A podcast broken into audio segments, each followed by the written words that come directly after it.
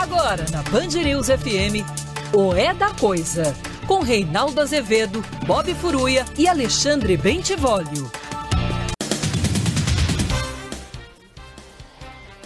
Boa noite, são 18 horas e 1 minuto no horário de Brasília. Começa agora para todo o Brasil mais uma edição de O É da Coisa. E se a coisa anda desmemoriada, Vólio Bene, boa hum, noite. Boa noite. Vem para cá que a gente recupera. É, na, na, nossa especialidade é. Nós somos especialistas em memória também, uhum. né? A do tio, por exemplo, é ótima. Duas coisas do tio que não prejudica com o tempo. Uma delas é a memória. Uhum. E a outra, tio, a beleza. Ah. É. Sim. Como que eu não pensei nisso? Você já, como você não pensou nisso é, antes? Ah, Bob vai pensando logo nas coisas óbvias também. É, boa noite, Bob Boa noite. É, milhões de pessoas acompanham o programa pelo Dial, mas você pode fazê-lo também pelas redes sociais, sempre Rádio Band News FM ou no aplicativo Vólio Bene, antes que eu erre. Hum, Band Play. É, qual? Band Play. Ah, Band Play. Ah, uhum, Band Play, uhum. verdade. Ó, quando o cara é presidente da Câmara, ele não pode dar uma entrevista para um veículo de prestígio como a Rádio Bandeirantes e passar fake news adiante. Ele pode ter opinião. Opinião ele pode ter o que ele quiser. Né? Inclusive as opiniões erradas. Desde que não fira a legalidade, né? Que aí se ferir legalidade, evidentemente não vai ser um veículo de comunicação que vai acioná-lo. Existem os órgãos legais para isso. Agora, passar fake news não pode. Porque a memória existe. Inclusive a memória jornalística. Que aí fica feio fica rude, como diz o, o Rafael Infante. Uhum. Personagem. Fica feio, fica rude, fica desagradável. Né? E aí é, acaba sendo desmoralizado pelos fatos. Não é Arthur Lira presidente da Câmara. O senhor agora resolveu fazer uma firula ali com Jair Bolsonaro, bater uma bolinha, Aliás, não sei porque não vi na íntegra, não sei se ele desmentiu a Rádio Bandeirantes que tenha recebido o recado, se alguém souber me avise, do Braga Neto. Até outro dia não tinha desmentido. Sobre ameaça de golpe, caso não haja voto impresso. Não sei se desmentiu. Agora, não pode falar em verdades. Porque senão corre o risco de passar por isso que o senhor vai passar agora. Eu vou botar na tela a prova de que o senhor contou uma mentira na entrevista. Olha que coisa feia. Podia ter passado sem essa. Por que eu estou falando isso? É, não, tira, por enquanto que aí eu quero chamar atenção para a hora certa. Ele deu uma entrevista falando sobre voto impresso e o voto eletrônico. Eu não tenho nenhum fato relevante que eu possa falar que houve fraude nas urnas eletrônicas. Perfeitamente. Eu não posso desconfiar do sistema em que eu fui eleito. Perfeitamente. Eu até diria, o senhor sabe que eu sou uma pessoa sincera, né? Eu até diria que se o voto eletrônico fosse também um voto que fizesse censura moral, o senhor nem seria eleito. Deixa eu ver. Aqui, sinceridade, né? Isso é opinião. Isso é opinião. E o senhor pode ter a sua, inclusive sobre si mesmo, que é diferente da minha. Então, se o voto eletrônico, o Bob Furuia, fizesse, falasse assim, Ih, não, esse não. E tivesse afinado com os meus critérios, hum. não teria um voto.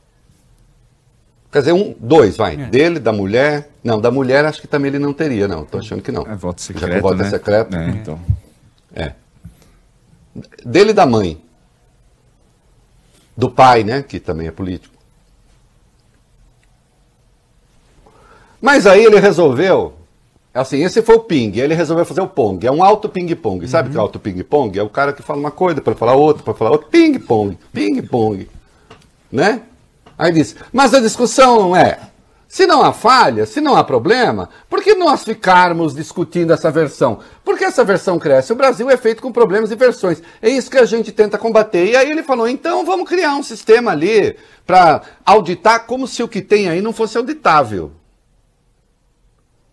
E sem contar que é, é existe uma falha lógica é, que eu é, sugiro ao deputado que faça uma redação de Enem que, é o, que é, consiste no seguinte, Ovalio Bene, se não há nenhum problema, se não há nenhuma evidência de fraude, se não há nada, por que a gente não criar um sistema de segurança, então, para provar que não há nada, que não há nenhum problema? Ora, você cria isso quando o problema existe, quando o problema se manifesta. Então, eu, eu, eu não entendi, o senhor está querendo criar um sistema para demonstrar que o que funciona, funciona? Puxa, com tantas disfuncionalidades que há no Brasil, vamos criar um sistema para provar que o que funciona, funciona. Um sistema auditável. Mas aí vem a mentira. O senhor disse que foi aprovada uma PEC na Câmara em 2015 instituindo o voto impresso. Isso é verdade. Uma mini reforma feita na Câmara. Seguiu para o Senado. Só que ela não está mais no Senado, é o senhor disse. E o Senado Federal, até hoje, 2015, 2021, não se pronunciou. O senhor está tentando jogar o caso no colo do Senado. Se quer votar essa PEC ou não. Portanto, ela não teve a urgência que a Câmara deu no Senado Federal. Hum, passando a batata quente para os outros. Agora sim, coloca no ar aí o que eu mandei para vocês. Aí, coloca no ar. Por unanimidade, STF declara inconstitucional regra que previa impressão do voto. A sua assessoria não é, o advertiu dessa informação? Que a PEC aprovada na Câmara, esse item da PEC foi considerado inconstitucional pelo Supremo e, portanto, nem poderia ser votado no Senado? Em razão da inconstitucionalidade declarada no Supremo? Ou o senhor acha que existe uma espécie de empate? Ah, o Supremo diz que é inconstitucional, mas o Senado pode. Não faça isso não. Não faça isso não, porque é feio. É feio. É feio um presidente da Câmara ser tão desinformado. Entende? É feio. Porque aí acaba desmoralizado como está sendo agora. Hum? Não faça isso. Tendo a oportunidade de dar uma entrevista, expresse as suas opiniões, seja elas quais forem, mas diga verdades. Não engane, não imita fake opinion e fake news. Hum? Até porque, senhor, com efeito, se essa PEC estivesse no Senado aguardando votação, não haveria nem razão para haver outra PEC na Câmara. Aliás, haver outra PEC na Câmara significa o seguinte: que se está ignorando aquela decisão tomada pelo Supremo. E que, portanto, a constitucionalidade do voto impresso, ainda que aprovado fosse, teria de passar pelo crivo do Supremo de novo.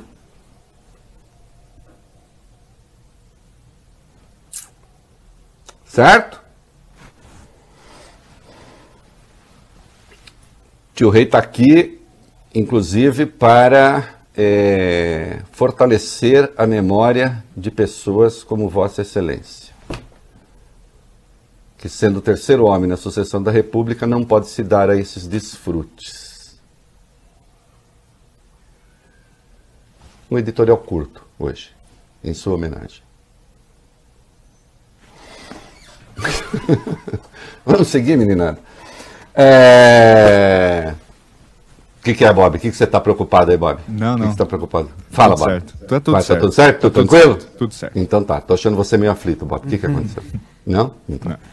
É, o Alexandre Moraes decidiu incluir o Jair no inquérito 4781 aberto de ofício em 2019, março de 2019, pelo ministro Dias Toffoli, com o apoio único de Reinaldo Azevedo na imprensa. Sim.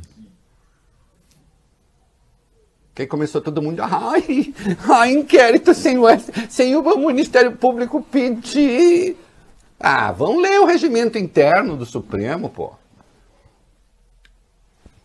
Opinião não é como cotovelo.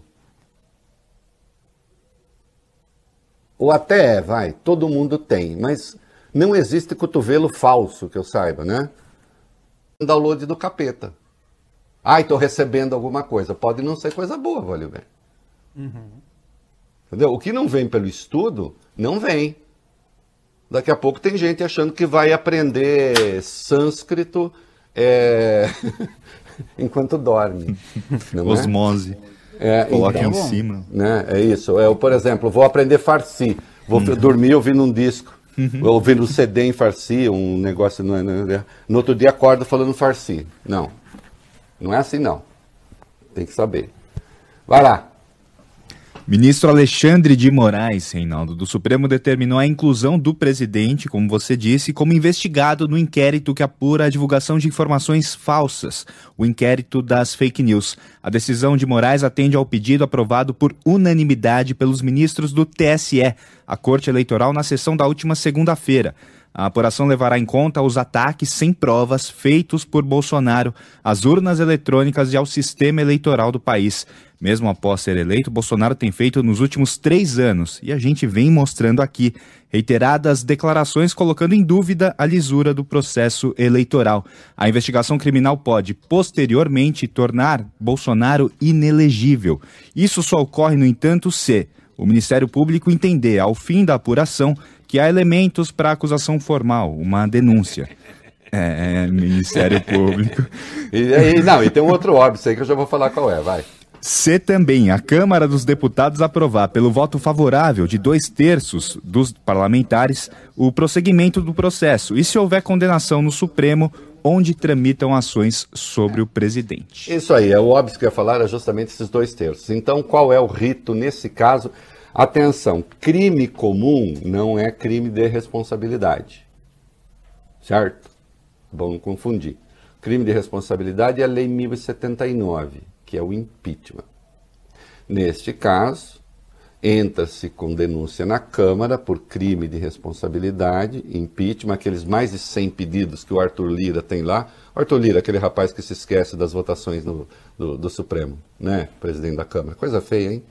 É, o, o, o, querido Augusto, pode mandar para a presidência da Câmara agora um e-mail dizendo que eu acabei de dizer que o Arthur Lira omitiu na entrevista a Bandeirantes que o STF considerou inconstitucional o projeto aprovado na Câmara, se ele tem alguma coisa a acrescentar ao óbice que eu fiz e que não há nenhuma emenda de voto impresso aguardando no Senado. Veja se ele quiser dar uma resposta, obviamente a gente, é, não a título de outro lado, tá?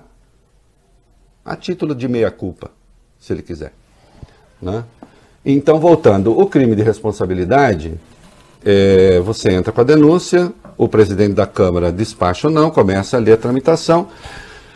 Com o apoio de dois terços da Câmara, segue para o Senado e o Senado avalia se abre ou não o processo. Para abrir o processo também tem que ter dois terços. Se não tiver, não está aberto. Uma vez aberto o processo, o presidente tem que se afastar por 180 dias. E quem julga o presidente é o Senado.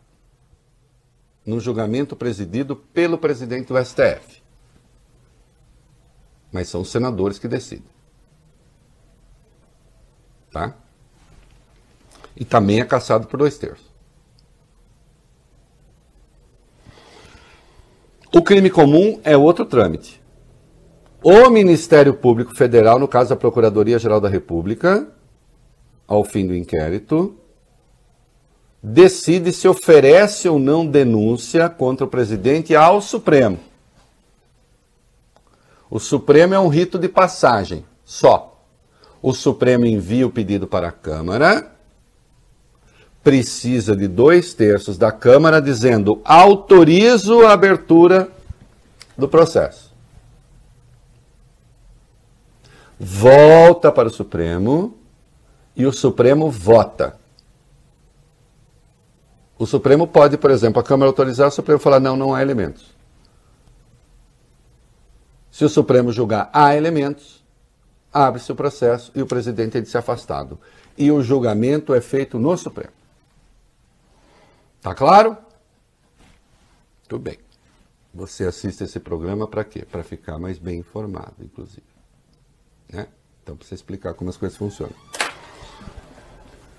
Bolsonaro volta a atacar Barroso. É, Reinaldo, ultimamente o jeito mais fácil de saber se é dia útil, se é dia de semana, é se o presidente Bolsonaro criticou o presidente do TSE, né? Às vezes eu fico em dúvida. Dia, né? dia então, é, é, é, às vezes eu acordo, procuro. Bolsonaro criticou o Barroso hoje? E sempre criticou, né? Hoje, novamente, em entrevista a uma rádio do Rio Grande do Norte, Bolsonaro afirmou o seguinte: quem está ocasionando esse tumulto todo é o ministro Barroso do TSE. Ninguém consegue entender por que ele não quer o voto impresso. A questão dele é pessoal comigo e ele não vai ganhar na canetada. Não estamos brigando para dizer quem é mais homem ou quem não é mais homem. É para termos a certeza de quem o povo votou. Uh, é para termos a certeza de quem o povo votou vai exatamente para aquela pessoa. E Bolsonaro continuou. Ele, o ministro Barroso, foi um dos que ajudou a tirar o cara da cadeia, o tornou elegível, e todo mundo desconfia que é para elegê-lo dentro da sala escura lá do TSE. Não podemos admitir isso. Temos dois laudos da PF dizendo que as urnas não são confiáveis e precisam de um mecanismo para que o voto seja contado de verdade. Só isso que queremos.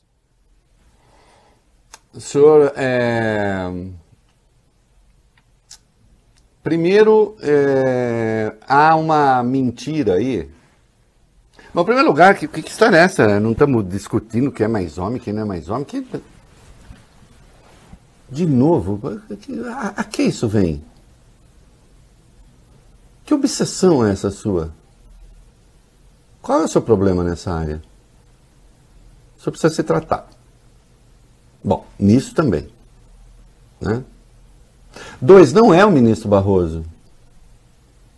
O senhor viu o manifesto do TSE? O senhor viu quantos ministros estavam ali? Estavam nove dos dez ministros do Supremo. Havia nove ex-presidentes do TSE que tinham sido, portanto, ministros do Supremo. Quem disse que é o Barroso? Pessoal, por quê? Quanto à questão de esse cara ajudou a tirar. Uh, não, Roberto Barroso ajudou a manter Lula na cadeia. O senhor está desinformado. Senhor está desinformado. Se fosse numa lógica de causa e efeito apenas, se fosse, não estou fazendo essa afirmação, mas se eu fosse trabalhar com seus critérios, Barroso ajudou o senhor a ser eleito. Primeiro, por seu apego à Lava Jato. E o senhor levou Sérgio Moro para ser seu ministro. Atenção! A anulação dos processos contra o Lula, em razão da incompetência do juiz Sérgio Moro, ele não era o juiz da causa, teve um placar no Supremo de 8 a 3. 8 a 3. Ainda que o Roberto Barroso tivesse votado contra, teriam sido 7 a 4. Ainda que algum outro tivesse votado contra, teriam sido 6 a 5. Então o voto do Barroso não definiu esse resultado. Isso é mentira.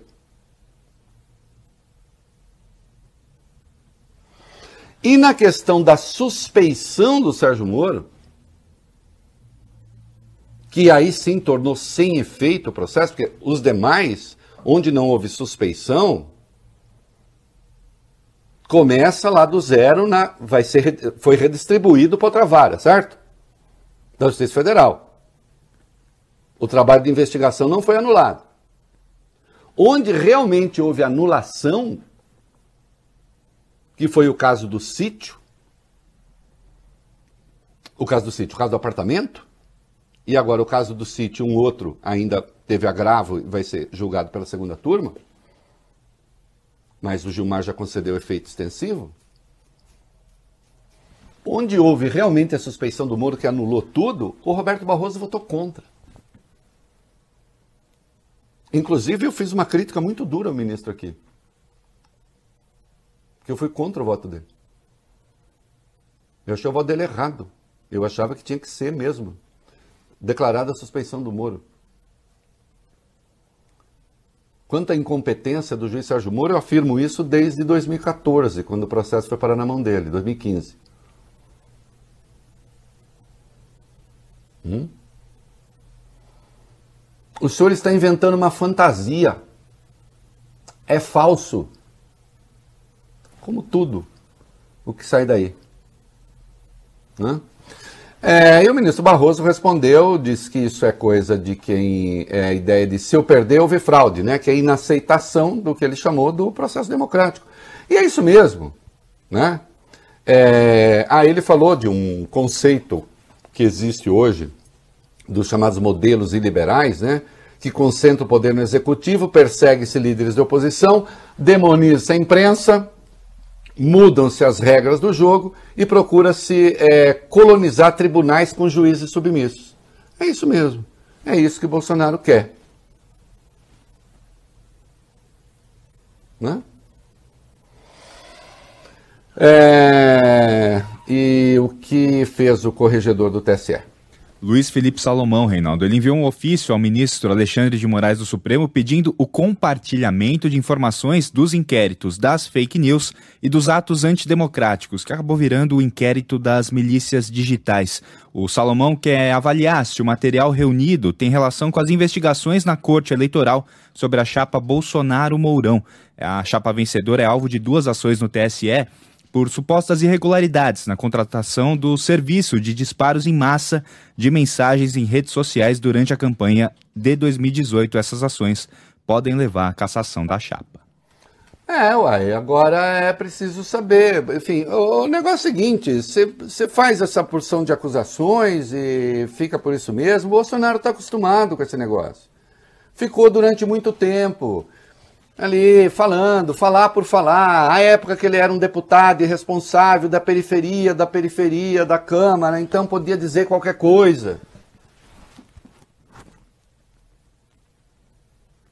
Agora não, agora é presidente da República. Né? Cadê as provas? Cadê as evidências? Em que medida isso faz parte já de um trabalho maior de desmoralização do Supremo? Que começou desde o primeiro dia em que ele botou os pés na presidência da República. Lembrando mais uma vez que o inquérito de agora, em que ele é incluído 4781, foi aberto em março de 2019. Ele não tinha nem três meses de mandato e já tinha botado seus fascistoides na rua pedindo fechamento do Supremo e do Congresso. Né? Fux sendo desaconselhado, por óbvio, a fazer encontro entre os três poderes, que a essa altura não faz o menor sentido, vai. Uhum. Fux chegou a costurar essa reunião que foi adiada por causa daquela internação de emergência do presidente Bolsonaro e o portal G1 conversou com pessoas próximas ao ministro e ele estaria reavaliando a ideia. A tendência é que realmente desista dessa iniciativa, até porque Bolsonaro vem aumentando os ataques nos últimos dias, principalmente contra um colega de Fux, a gente falou aqui, Luiz Roberto Barroso. É. Quanto para quê? Né? É, depois daquela. Porque vocês se lembram que o Bolsonaro se encontrou com o Fux no dia 12 de julho, aquele encontro de 20 minutos. Marcaram uma reunião para o dia 14. No dia 14, o presidente foi internado. No dia 15, ele já estava sassaricando no hospital. Saiu de lá e continuou a fazer discurso golpista. E agora transformou Barroso no alvo fixo, porque assim ele entende que fica mais fácil né, é, mobilizar a tropa dele. É isso? Então não faz sentido. Ah, e, então não vai ter ataque às zonas eleitorais com aviões, é isso? É. Ah, que bom. Estou mais tranquilo agora. Ah. Jornal ah, acho Folha. que até vou votar, então. Vou votar. Vou ah, é? Vou. É, eu, eu vou, vai. Já que não vai ter ataque. Se tiver, não vou, né? Vou me esconder. Uhum. Folha de São Paulo, Reinaldo. Ela afirma que o ministro Gilmar Mendes do Supremo teria almoçado ontem com o comandante da Aeronáutica, o brigadeiro Carlos Almeida Batista Júnior. O convite teria partido do militar e o tom da conversa teria sido cordial. Batista teria dito ao ministro que não apoia aventuras golpistas. É, lembrando que o brigadeiro é o mais bolsonarista dos comandantes das Forças Armadas. Você já falou bastante dele aqui, né, Reinaldo? Ops. Procurado pela Folha, Gilmar Mendes não quis falar sobre esse encontro. A assessoria de Batista Júnior ainda não respondeu a um pedido de comentário feito pelo jornal eu fico doido da vida, porque vive me ligando ao Gilmar Mendes, né? Ah, Gilmar Mendes não me contou nada disso, entendeu? Aí eu fiquei, eu falei, ô Gilmarzão, entendeu? Porque é uma coisa íntima, né, Bob? Ah, você sabe, né? Ministro Supremo trata assim, né? É no zap, Ô Gilmarzão, né? e aí, como é que é esse negócio aí? Conta aí! E o Gilmarzão não me contou nada. Olha. Né? Então, ô Gilmar, se quiser me contar, tá? Mas, ó, eu sabendo que não vai ter bombardeio de zona eleitoral. Mais tranquilo. Sabendo que a FAB não será usada para esse propósito, já tá bom. Né? Tá bom. Então faz o seguinte, ô Batista. Batista, sai das redes sociais. Para de ficar dando pinta nas redes sociais. Comporte-se como um verdadeiro comandante da aeronáutica, com a seriedade que isso tem. Olha aqui, eu vou dar uma pulada aí, depois a gente volta à pesquisa. Eu quero falar da inefável,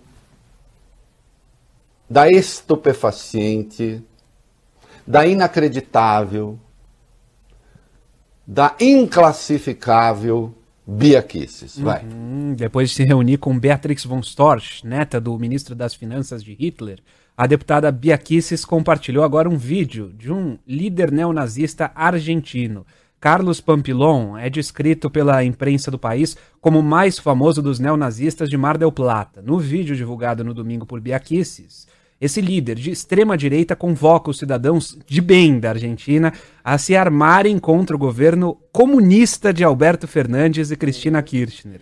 Diante da repercussão negativa nas redes sociais, Biaquices resolveu apagar o post. Mas para quem está acompanhando a gente por imagens, pode ver um print da postagem dela que ficou guardado. Isso, porque sempre fica. Né? Bia Kisses. Olha, deixa eu dizer aqui uma coisa importante. A Bia Kisses, ela se escuda no fato de que ela tem um avô que foi da FAB, Samuel Kisses, de origem judaica, lutou na guerra. Ela diz, meu avô, de origem judaica, então, quando essa carta ela mandou para a Conib, inclusive quando ela recebeu a Beatrix von Storck aqui né, de um partido neonazista. Aliás, um parêntese, não sei se vocês viram, o partido de Beatrix, Alternativa para a Alemanha, que é um partido extrema-direita acusado de neonazismo, lá decidiu se distanciar de Bolsonaro. Eu vou falar de novo. Um partido alemão, coalhado de neonazistas, emitiu uma nota dizendo que o encontro da Beatrix era pessoal e que eles querem distância de Bolsonaro. Até eles querem distância. Aí, em razão da questão ambiental. Olha que estágio chegamos. Então, a, a Bia Kisses, ela acha que porque ela tem um avô judeu, ela pode fazer qualquer coisa. Que é, de novo, aquela inversão lógica e aquela inversão moral que parte do princípio de que se eu tenho um avô judeu, não há mal nenhum a me encontrar com um neonazista, eu repercuti um texto de um neonazista. Porque afinal eu tenho uma proteção, eu tenho um avô judeu. Como se não houvesse negro racista. Nós temos um caso no Brasil evidente. Como se não tivesse havido judeu colaboracionista do nazismo, que inclusive lucrou com o nazismo. ao caso famoso de uma família. Não, isso não é garantia nenhuma. Você apoia ou não apoia nazismo e neonazismo a depender das suas ações, das suas vinculações. Aliás, vejam no site Intercept Brasil e uma entrevista que o Leandro Demore fez com é, uma antropóloga, Adriana Dias, sobre os vínculos do bolsonarismo com o neonazismo no Brasil, que são antigos. Remonta a 2004, que havia um site chamado Econac, o mais importante, entenda esse importante aí com o mais importante site neonazista em língua portuguesa, feito por, feito por portugueses e brasileiros, a partir de Portugal, que trazia as coisas mais hediondas. Por exemplo, todo o arquivo da editora Revisão, que é aquela editora daquele Elvanger, um negacionista do Holocausto. Editora que tem um livro chamado Acabou o Gás por exemplo. Esse site tinha todos os links dos sites neonazistas do mundo, com pregação neonazista. E este site, isto está documentado, tinha um banner que vocês vão ver no ar aí. Não esse, o banner com a cara do Bolsonaro. Um banner que levava para a página de Jair Bolsonaro, vocês estão vendo aí. A cara do deputado Jair Bolsonaro. Hum? Isso era um link que estava lá. O link levava para a página do Bolsonaro. Entende? Em 2011, houve uma manifestação no MASP de neonazistas em favor do Bolsonaro. E esse banner do Bolsonaro lá. E segundo o levantamento, o estudo que a Adriana fez, 90% do trânsito da página do Bolsonaro vinha deles. Será que o Bolsonaro não sabia? E aí sim, saiu uma mensagem do Bolsonaro que só saiu lá agradecendo o apoio. Que está aí, lá. Vocês encontram isso, isso tem matéria no Intercept. Tem um vídeo no Intercept, com entrevista com o Adriano, demonstrando a presença desses grupos. Atenção, há 530 células hoje que debatem neonazismo no Brasil.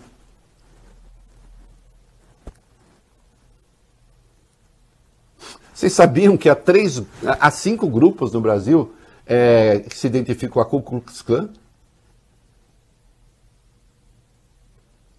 E essa gente fala abertamente em se armar, tomar coisa da porrada. E se deixa levar pelo que a Adriana chama de fala inflamatória de Bolsonaro. A cada vez que ele joga uma questão, é, essa turma entra.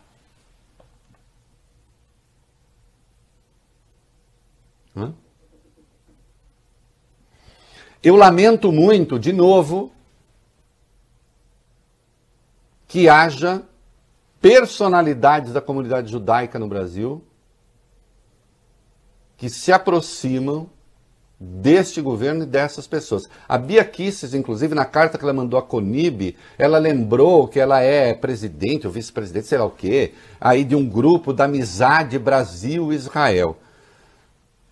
Bom, eu começo que eu não confundo o povo judeu com o Estado de Israel, como eu não confundo o povo brasileiro com o Estado brasileiro. Ah, então você não defende o Estado de Israel? O Estado de Israel sabe que sim e os judeus sabem que sim. Agora, para ser mais preciso ainda, não confundo o povo judeu com o governo de Israel.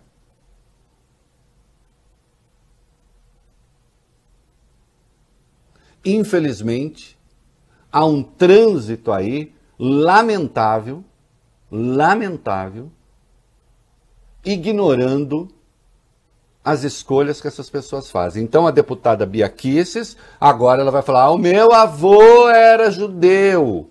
Aí ela se encontra com uma deputada alemã aqui, é, que pertence a um partido coalhado de neonazistas, investigada, inclusive, por xenofobia na, na Alemanha, como foi, e agora ela retuita um neonazista. Mas isso é tudo coincidência.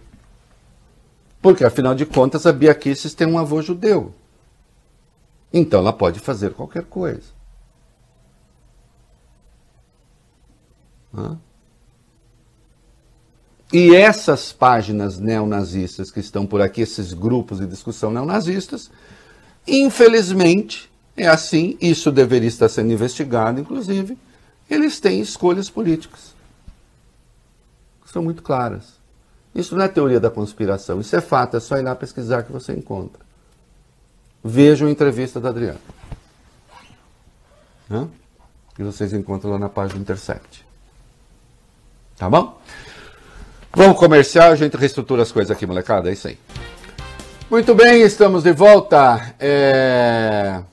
O que, que nós temos, molecada, nos quatro minutos mais bem empregado do rádio brasileiro? Governador de São Paulo, João Dória Reinaldo, acusou o Ministério da Saúde de enviar um lote menor de vacinas aqui para o estado. Explicou que São Paulo teria direito a 556 mil doses, mas só recebeu metade, 228 mil nessa semana. A Secretaria de Saúde de São Paulo enviou um ofício à pasta reclamando e pedindo que a entrega seja normalizada. Segundo Dória, a quantidade menor de doses pode atrasar o atual calendário, prejudicando a vacinação dos adolescentes. O governador disse ainda que não vai aceitar boicote do governo federal e que São Paulo está sendo punido por sua eficiência. O Ministério da Saúde não se manifestou até agora. É inacreditável. Eu fui atrás dessa história para saber assim, ah, tem uma guerrinha de versões aí. Não, não entregou mesmo. Não entregou mesmo. Eu já afirmei aqui que são negacionistas, estúpidos, tentaram fazer falcatrua lá na compra de vacinas, o que já está demonstrado. Mas, e, e, mas não, e junto com tudo isso são também incompetentes. Já foi a fase em que o vagabundo fazia um, um, um, um viaduto, um elevado, um não sei o que, roubava dinheiro, mas entregava o elevado.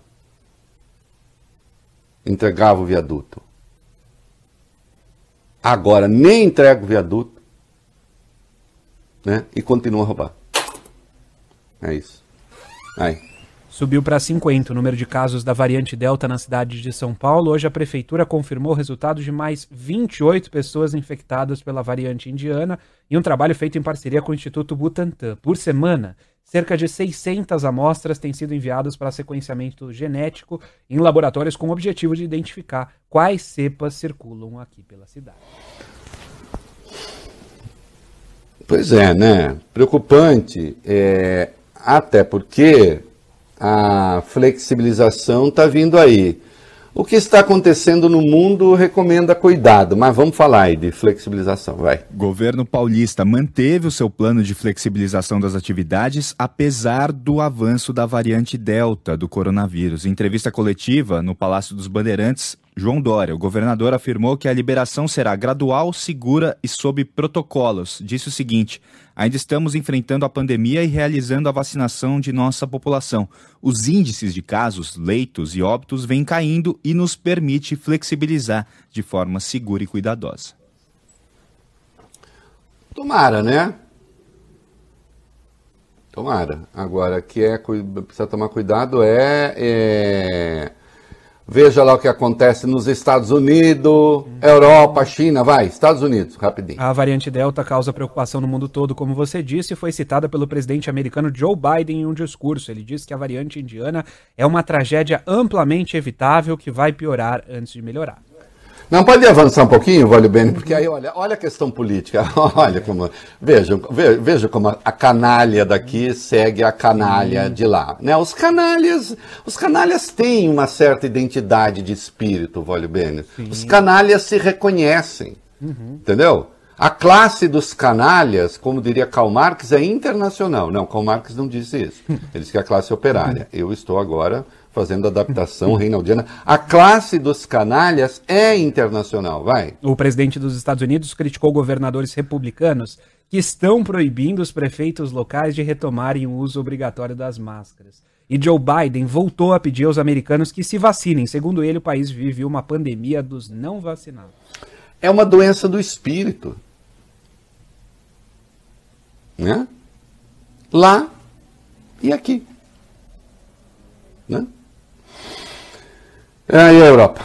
Rapidinho. Também está preocupada com a variante Delta a EMA, Agência Regulatória Europeia, e o ECDC, Centro Europeu de Controle de Doenças, emitiram hoje um comunicado conjunto ressaltando a importância da vacinação em massa. Segundo as entidades, só a imunização completa ela é a chave para evitar casos graves da Covid. A EMA daqui não toma cloroquina.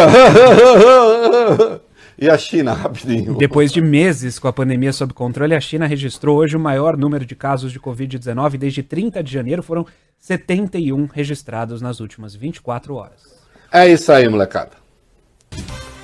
Estamos de volta. O poema do dia tá aí? Ou tá. Deixa... Muito bem, eu tenho feito todos os dias um poema nesta semana em homenagem aos pais.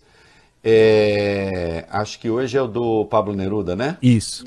E temos aí um poema de Pablo Neruda. Vai, Valibene, solta aí. Minhas caras, meus caros, e hoje em As Faces do Pai, um texto de Vinícius de Moraes. Ah, Vinícius. Ah, não, hoje Muito é do Vinícius. conhecido porque não foi publicado em vida, não Amanhã. está é, nos seus livros. É provável que tenha sido encontrado depois da sua morte ali entre os seus achados.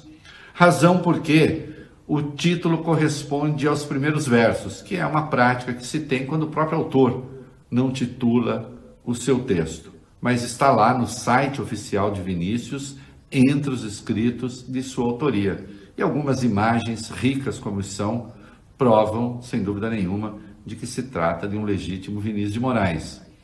É, percebam a importância que tem os sapatos nesse poema. Sapatos que protegem pés, que por sua vez percorrem caminhos. E acho que isso dá um pouco a chave do texto. Vamos lá.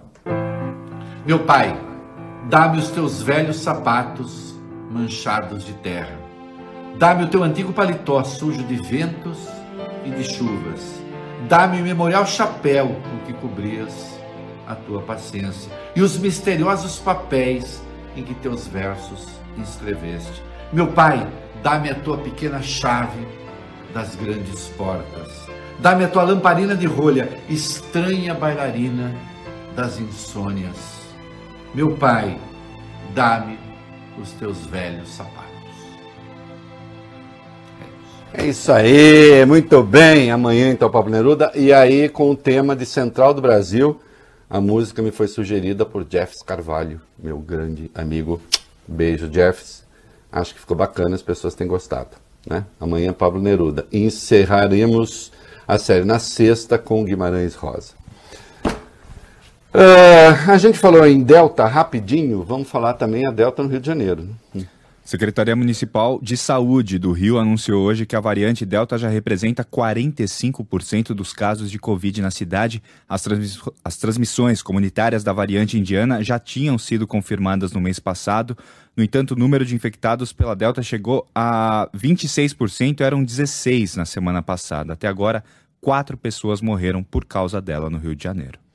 É, é uma preocupação que não tem jeito, tá no Brasil inteiro. Né? É, enfim. E acaba de sair, o Copom aumentou a taxa de juros em um ponto, né? foi para 5,25% ao ano.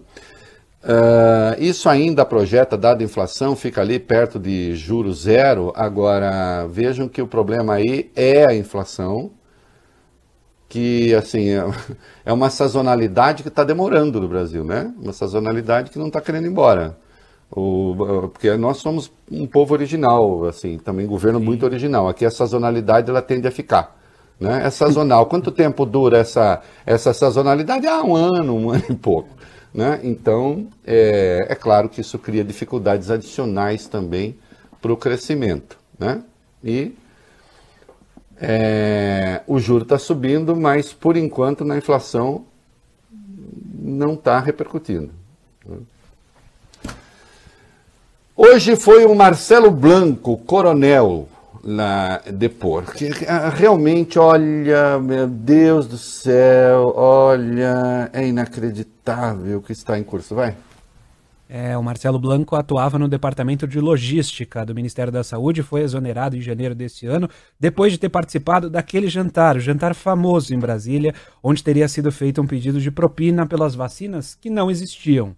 Para a CPI, o tenente Blanco afirmou, o coronel Blanco, tenente-coronel, afirmou que manteve-se em contato com o policial militar Luiz Paulo Dominguete, mas que fez isso para ajudá-lo, porque ele é uma boa pessoa.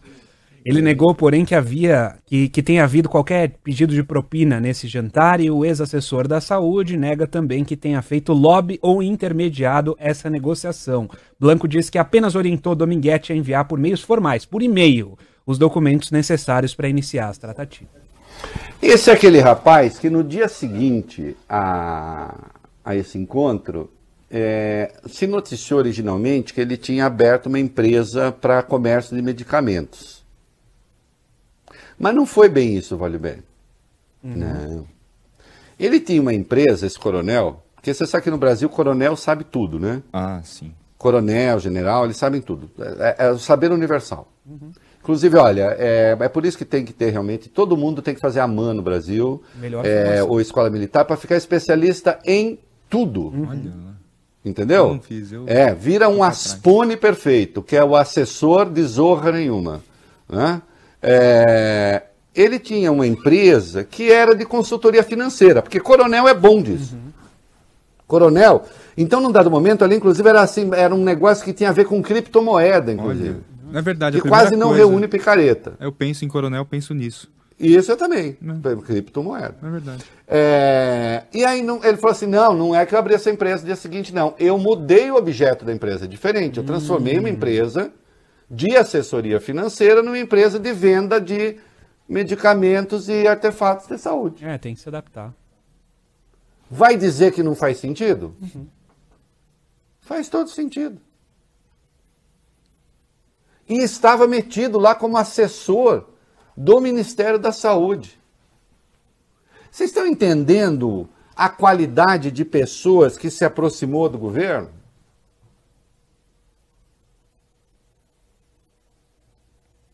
Hã?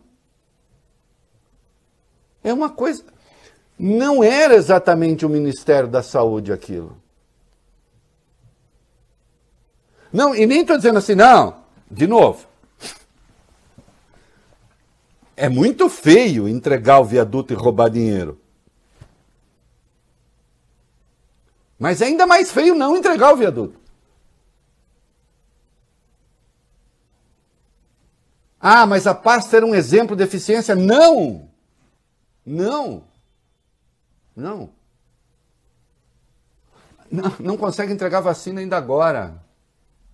No tempo certo. Demoraram para comprar. Olha a dificuldade que houve com a Pfizer. No entanto, olhem como os picaretas estavam todos lá reunidos. E houve uma expulsão de um deputado, aliás, é, muito bem expulso de lá, né? Porque hoje, atenção, tem, tem uma coisa em curso para tentar ir lá, é, dar uma, assim, tentar abaroar a CPI, tentar abarroar a CPI, tentar destruir a CPI, tentar desmoralizar a CPI, né? Aquele senador Almir, como é que chama? O Rogério lá, o... O Marcos Rogério? Oi? Marcos Rogério. O senador Marcos Rogério, do PFL de Rondônia, né? Hoje fez um discurso desmoral... Ele é membro da CPI, ele estava lá para desmoralizar a CPI, para tentar desmoralizar a CPI. Né? Levou uma carraspana do Omar Aziz, mas de qualquer modo, o objetivo dele ali era atacar a CPI. Só. Não, não quer investigar nada, não quer apurar nada, só quer desmoralizar a CPI. Não está adiantando. Hã? E aí um outro foi fazer, um deputado foi lá fazer firula, vai. É isso, Reinaldo. O vice-presidente da CPI da Covid, o senador Randolph Rodrigues, ele acionou a Polícia Legislativa para retirar do auditório o deputado federal Reinhold Stefanes Júnior. Ele se retirou da sessão após ser repreendido antes da chegada dos policiais. A, ao ser abordado por um oficial, ele reagiu de maneira desrespeitosa parlamentar estava no fundo do auditório gravando um vídeo para suas redes sociais afirmando que a CPI faz um mal ao Brasil. Na saída do plenário, o deputado criticou Randolph, afirmando que se tratava de uma prepotência e arrogância. Ele disse o seguinte: querem construir uma narrativa para prejudicar o presidente. Ele disse isso aos jornalistas. E o deputado ainda desrespeitou esses jornalistas. Disse que um deles era petista por ter questionado o motivo de ter entrado no plenário. Que vergonha, não tem vídeo disso aí não, né? O Reinhold Stefanes, o, o, o, Bob é jovem, ele, ele fala Reinhold Stefanes, hum. é uma prova de que é jovem. Né? Hum. Porque ele é júnior por causa do pai, Reinhold Stefanes, que hum. foi deputado, foi ministro da Previdência, hoje é secretário ainda ativo do, do, do governo do Paraná. Você é uma pessoa que sempre se comportou com muita discrição, com, com muita educação, inclusive. Né? É, mas parece que o filho não segue as pegadas do pai, pelo menos no que diz respeito ao decoro. Né? E gravar a CPI, tentar desmoralizar a CPI, fazendo livezinha da CPI para desmoralizar a CPI. E vem com esse papo de narrativa. Aliás, hoje eu identifico um picareta pelo uso da palavra narrativa. Ah, é. Nesse contexto. Usou narrativa, eu já não quero nem ouvir o resto. Entende? Não, isso é uma narrativa. Ixi, sai.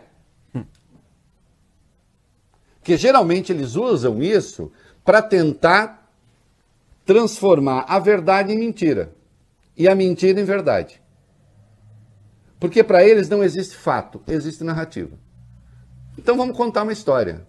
O que quer que tenha acontecido não interessa. Deputada Bia, a deputada Bia se encontra lá com a outra do partido cheio de neonazista alemão, é, retuita neonazista argentino, mas aí, quando aponta isso, fala: não, isso é uma narrativa que estão querendo criar. Né? E ela cria a sua própria narrativa. E o fato? O fato, ela se encontrou com uma deputada de um partido cheio de neonazistas, ela retuitou um neonazista. E assim o outro. Ah, isso é uma narrativa. Para de envergonhar a história do seu pai. Entende? Muito criticado pelas esquerdas. Bom, aí é questão ideológica. Mas sempre foi uma pessoa que se comportou com lhaneza. A ah, PF e o Miranda hum. agora está dizendo, Luiz Miranda está dizendo que o Pazuello contou a ele numa viagem de avião que quando ele acusou Pichulé, que ele estava saindo, ele estava se referindo ao Arthur Lira, presidente da Câmara. Aliás, o Augusto, nenhuma resposta ainda, presidente da Câmara? Ainda não. Não? não. Ah, que pena. Hum. Hum. Vai ver que o deputado descobriu agora, né? Será que ele descobriu só agora que o Supremo tem votado em constitucionalidade do voto impresso? Ou, como é que é dizer aquela personagem? Ô, oh, coitado, faz um meme de um coitado pra nós. É, né? Ô, oh, coitado. Aí ele está dizendo agora que foi o Lira que o pressionou a liberar dinheiro para sua turma para os seus currais eleitorais. Segundo Miranda, o Pazuello contou isso para ele dentro do avião. O Lira nega, diz que vai levar o Luiz Miranda para o Conselho de Ética, sei lá o quê, e o próprio Pazuello está negando.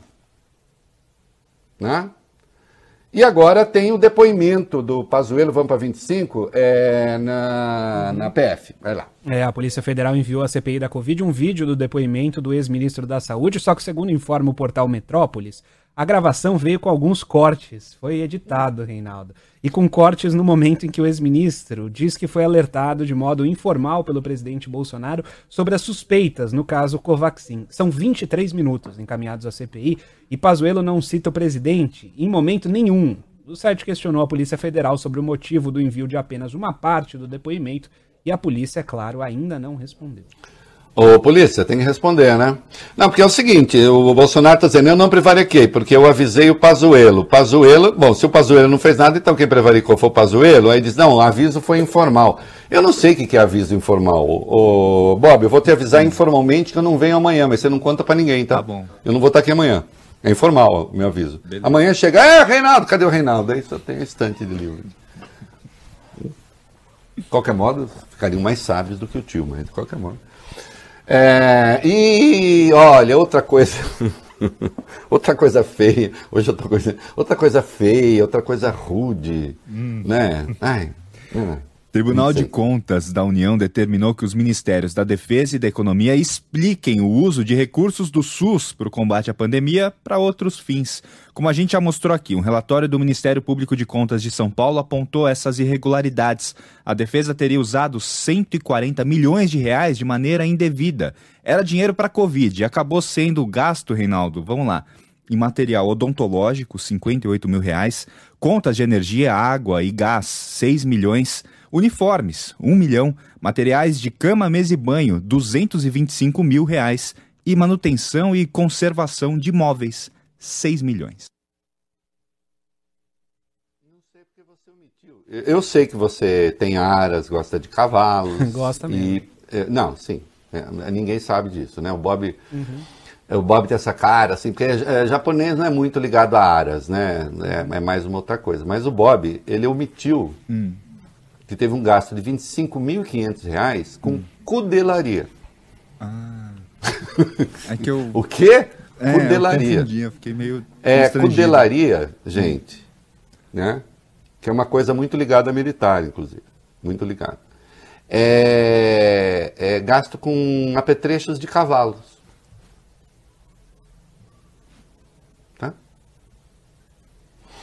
Os 100 milhões com hospitais militares, por exemplo, hospitais militares que, não obstante, tinham vagas de UTI que não foram usadas para civis. Esse dinheiro era para usar no combate era para usar no combate à Covid da população. Isso aqui, inclusive, pode. É, é, é, isso fura o teto de gastos. Com dinheiro público.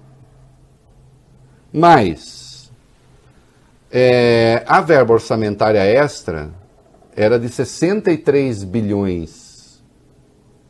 Chegaram 45 ao SUS. E o resto? Então, o TCU quer informações do Braga Neto e quer informações também do Paulo Guedes. No que faz muito bem. E por falar em TCU, acaba de pintar aqui, o Tribunal de Contas da União decidiu abrir dois processos contra o ex-ministro da Saúde Eduardo Pazuello e o então número dois da gestão dele, o coronel da reserva Elcio Franco, além de dois secretários atuais do Ministério da Saúde. No entendimento da maioria do tribunal, os quatro contribuíram para piorar o quadro da pandemia ao repassar responsabilidades que antes eram do governo federal para estados e municípios. Além de Pazuello e Elcio Franco, também serão processados os secretários da Vigilância e Saúde, Arnaldo Correia de Medeiros, e de Ciência e Tecnologia, Inovação e Insumos Estratégicos, Hélio Angote Neto, que é aquele que aparece dando instruções a Maíra, lembra? Sobre uhum. como dar um truque Sim. nos senadores? Então, né? Vamos para os comerciais. O... Vai bem, tem e-mail para você aí. É... E nos quatro minutos mais bem empregados do rádio brasileiro, o é, que, que nós tem aí de Coronavac? E o... Dória, e. Dória não, é, é Bozo. Hum. É, o oh, Bolsonaro, desculpa.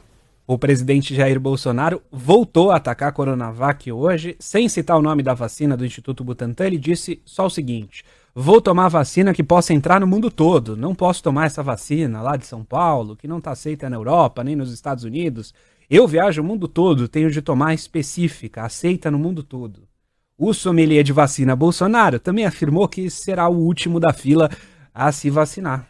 Afinal, sommelier de vacina é isso que tem que acontecer. Segundo ele, não é justo o chefe de Estado tomar na frente do cidadão comum. É uma atitude criminosa essa. O Aras não percebe. Mas acho que isso tem que ser incluído no, no, na investigação. Atenção, metade da população brasileira praticamente toma Coronavac. Ele diz isso sobre a vacina que metade da população brasileira toma. Comprovadamente eficaz. Né? Chile e Uruguai atestam essa eficácia. Quando eu falo Chile e Uruguai, porque se vacinou uma, um percentual enorme os índices despencaram, evidentemente, porque a vacinação coletiva e sim a imunidade coletiva a partir da vacina que funciona. Porque o Bolsonaro ele continua a receber instruções anti-vacina. Vai lá. Recebendo documentos contra ela, Seinaldo, a médica Maria Emília Gadelha Serra se encontrou com o presidente no dia 22 de julho, há poucas semanas, lá em Brasília. A doutora registrou o momento nas redes sociais e, segundo informa o jornal o Globo, essa reunião serviu para a médica entregar um trabalho de 15 páginas sobre riscos dos imunizantes. O texto levou a assinatura de 240 profissionais de saúde e chamou as vacinas, Reinaldo, de produtos experimentais injetáveis. Disse que as doses não valem a pena por causa das reações indesejáveis e que a ideia de um passaporte da, da imunidade deve ser derrubada pelo presidente Jair Bolsonaro, já que atenta contra as tais liberdades individuais. Maria Emília Serra é mestre em otorrinolaringologia e é presidente da Sociedade Brasileira de Ozonioterapia Médica. Olha que nojo desse negócio. Olha que nojo desse negócio. Médicos envolvidos com isso. Né? Aqui, evidentemente, com o Conselho Federal de Medicina que temos, qualquer coisa se tornou possível. Quanto tempo me resta aí, Vai bem? Um minuto. Um minuto é importante lembrar que houve um. Não, não vou, não vou falar disso. É...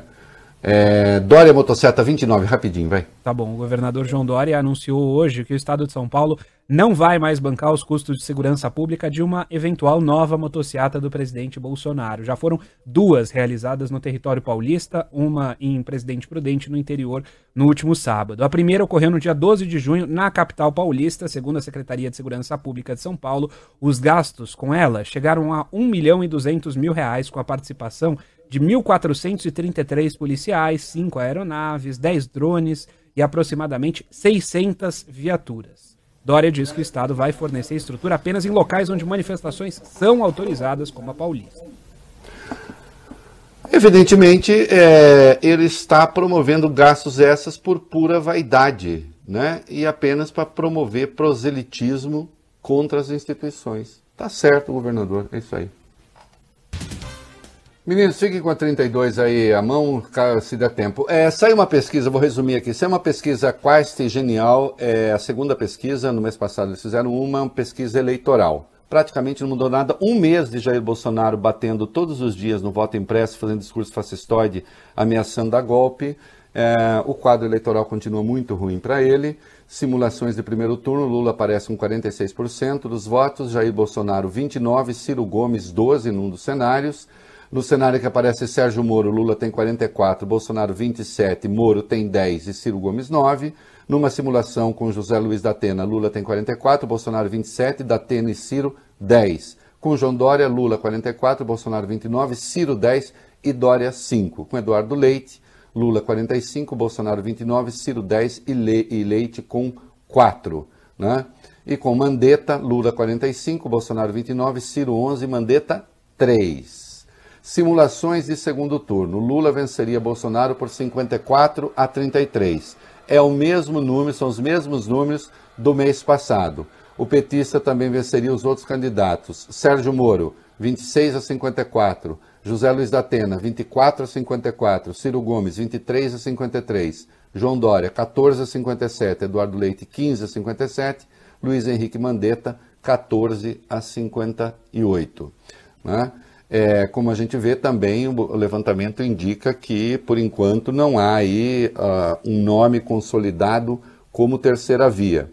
Dizem preferir que Lula vença a eleição, vença a disputa, 42% dos ouvidos, há um mês 43%, portanto não variou, e nesse quesito Bolsonaro oscilou de 24 para 26, apenas 26 dizem é, esperar que ele vença a eleição. É, lembrando que nada menos do que 66% dos entrevistados repudiam o comportamento pessoal de Bolsonaro. Desesperado, ele tenta tudo, e enfim, e, olha, enquanto Bolsonaro tentar se eleger fazendo coisa que ajuda o pobre, eu não vejo nenhum problema nisso não, né? Só espero que não faça disso uma indústria de voto, aí sim vai ser criticado por mim. Estou falando do item 32, vai lá. Depois do Bolsa Família de 400 reais, o presidente Bolsonaro voltou a falar hoje no pagamento de um Vale Gás. A ideia seria dar um botijão para as famílias mais pobres, mais vulneráveis, a cada dois meses. O problema é de onde viriam os recursos. Segundo Bolsonaro, viriam da Petrobras, que tem um fundo no valor de 3 bilhões de reais para isso. Só que a estatal nega. Emitiu um comunicado que dizendo não que não dá, tem né? nada definido. Oi? Que fundo? Que fundo é esse é. para distribuir gás? né? e, a, e a estatal, ela emitiu um comunicado dizendo que não tem nada definido, lembrou que o estatuto da empresa proíbe o financiamento de políticas públicas que gerem prejuízo às suas operações. É, até porque é uma empresa de economia mista. Não... É, ô Bob, ah, eu falo qualquer coisa, Bob. Deu vontade, hum. né? De falar e deu vontade de falar. Augusto, nada ainda do presidente da presidência da Câmara? Não para dizer que o tio está certo, que o Lira estava errado? Não. não. aceitamos desculpas, sem problemas. Né? Com o público, né? não comigo. É, vamos conversar. Muito bem, meninos, no minuto mais bem empregado do rádio brasileiro, é, nós vamos para o item 35 aí, das uhum. mudanças. Ih, lá vem encher o saco do Brasil, esses estranhos, esses gringos, porra. Deixa a gente quieto aqui. Nem pode ficar queimando, não pode queimar o pau tranquilamente, vem logo a gente encher o saco, é. Os Estados Unidos aumentaram as cobranças em relação à política ambiental brasileira. O conselheiro de Segurança Nacional americana Jake Sullivan chega ao Brasil na próxima quinta para uma visita com foco na Amazônia e nas mudanças climáticas. É a primeira vez que o representante da Casa Branca de Joe Biden vai se encontrar com o presidente Bolsonaro. Ele também vai se reunir com governadores. A ideia é dar continuidade às conversas iniciadas na semana passada pelo enviado especial do governo americano sobre o clima, o ex-candidato à presidência John Kerry. É, as coisas na área do meio ambiente continuam mal paradas. É, por exemplo, a Câmara aprovou lá a tal da regulamentação, está sendo chamada regulamentação da grilagem, isso já está dando problema com a Europa. Amanhã nós vamos falar melhor disso. Não adianta, começou errado, segue errado e continuará errado. É isso aí. Temos dois minutinhos aí, vai? Temos. Então, é, é, o seguinte, hoje uma música sugerida pela minha senhora, disse, rei, hey, vamos ficar tranquilos, vamos ficar em paz, mas não com discurso boboca, com uma música realmente bacana. Aí é bom. Vai, Gil, vamos deixar a paz invadir o coração da gente. Até amanhã, beijo, tchau. A paz invadiu meu coração repente me encheu de paz, como se o vento de um tufão arrancasse meus pés do chão, onde eu já não me enterro mais. A paz fez o mar da revolução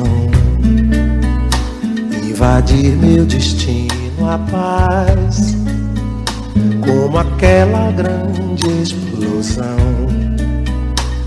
uma bomba sobre o Japão, fez nascer o Japão da paz. Eu pensei em mim, eu pensei em ti, eu chorei por nós. Que ouviu o É da Coisa na Band News FM.